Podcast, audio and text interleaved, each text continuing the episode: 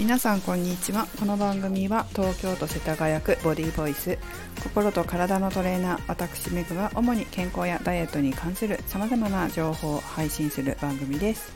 255回目の今日はヘルスケアアプリダイエットに活用のヒントをお送りします。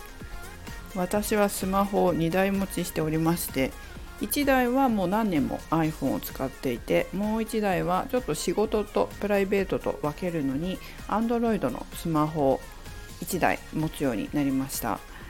で Android はもう家族とのやり取りとか友達とのやり取りとかしかしないので、え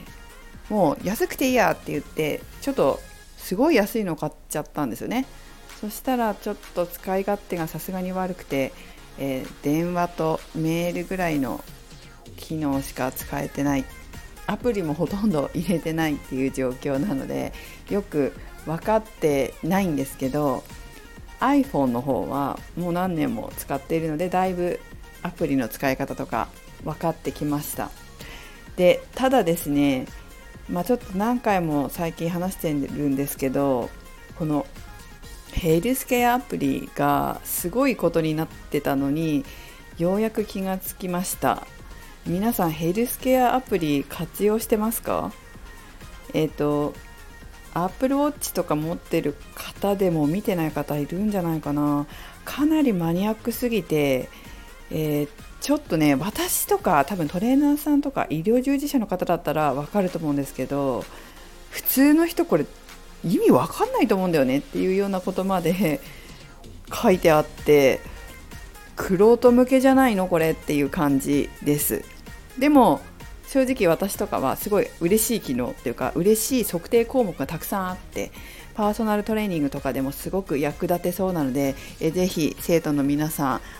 iPhone 持ってたらこのヘルスケアのやつ見てもらえたら嬉しいなと思います。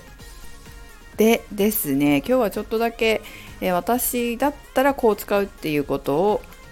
まあ、生徒さんにも使ってもらいたいなっていうのがあるので、えちょっと紹介しますね。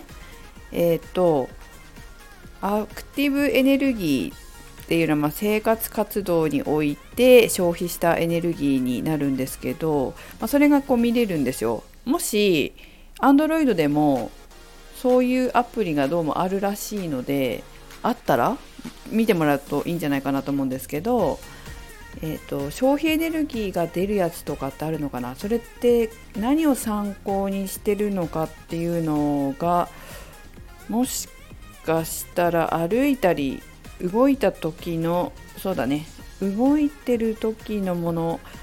歩数とかなのかな？歩数のなのかな？その推定値なんだよな。アクティブエネルギーはゆっくり歩いたり車椅子をしたり家事をするなどの活動とランニングやダンスなどの運動が含まれます。っていう感じで合計消費エネルギーは安静時消費エネルギーとアクティブエネルギーの合計です。食事のことは入ってないですね。でこのどういうふうに活用するかというと、まあ、この出てればねいつも毎日ダイエットされてる方は体重と体脂肪率を測定されてると思いますがこれでね体重体脂肪率が減った時でどのぐらいエネルギー消費してんだろうな逆に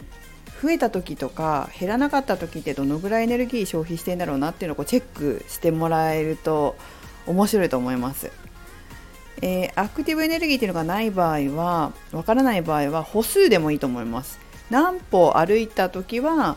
体重、まあ、食事との兼ね合いももちろんあるんだけれども、まあ、一つの目安として、まあ、例えばいつも同じ食事を食べているとして、えー、どれぐらいの歩数を歩いた時の方が痩せるのかっていうのもチェックすると面白いと思いますよ。えーと、私の場合はやっぱり1万歩1日最低でも1万歩ぐらい歩いてないとあちょっと体重体脂肪率が増えたりするっぽくやっぱ2万歩ぐらいの歩数になってると,、えーと、体脂肪率もまあやいいというかいいっていうかねいい体型の自分にとっての理想体型はやっぱ2万歩ぐらい歩いてる時歩数がある時っていうのはあいいなっていうふうに分かりました。だからなるべくこう歩数を稼いだり体を動かしたりするっていうことをする方があやっぱりいいんだなっていうのをこう実感として当たり前のことかもしれないんだけれどもだいたい自分のねどれぐらいがあの痩せるのかっていうのを把握しておくって大事だと思うんですよ。でえ一つ気をつけなくちゃいけないのは、えー、っと例えば自分あとねこれは生徒さんにやってるのは、まあ、長期目標、中期目標、短期目標って決めるでしょ？で短期目標にまで到達したら今度中期目標になるためにはもっとダイエットの精度を上げていかなきゃいけないんですよ。うんと70キロから65キロに下げるのと65キロから60キロに下げるのと60キロから55キロに下げていくのって、えー、やることとかも変わってくるんですね。いつまでもこう同じことやっててもそれ以上痩せないから少しずつレベルを上げていかなきゃいけないんですよ。まあ、運動なり食事なりの精度を上げていくっていう感じ。質を良くしていく、まあ、量もそうだけど質もしていかなきゃいけない、まあ、量もするしなきゃいけないこともあるか、えー、と消費エネルギー稼ぐのにっていうのもあるから、まあ、とにかくまあその変えていかなきゃいけないのね。だからその時もあなんか最近このぐらい同じぐらいこう消費してるのにあんまり変わってきてないなって思ったらもうちょっと精度上げてみようっていうふうに、まあ、食事なり運動なりで変化させていく必要がありますもっと筋肉つけないといけないのかなとかもうちょっと、えー、歩数稼がなきゃいけないかなとか、まあ、そういうふうに自分の体重体脂肪率と照らし合わせながらやっていくと自分がどんな時に痩せるのかっていうのが分かると思います。えーとね、すごくこうちょっとダイエットで痩せない人に多いのがテレビとか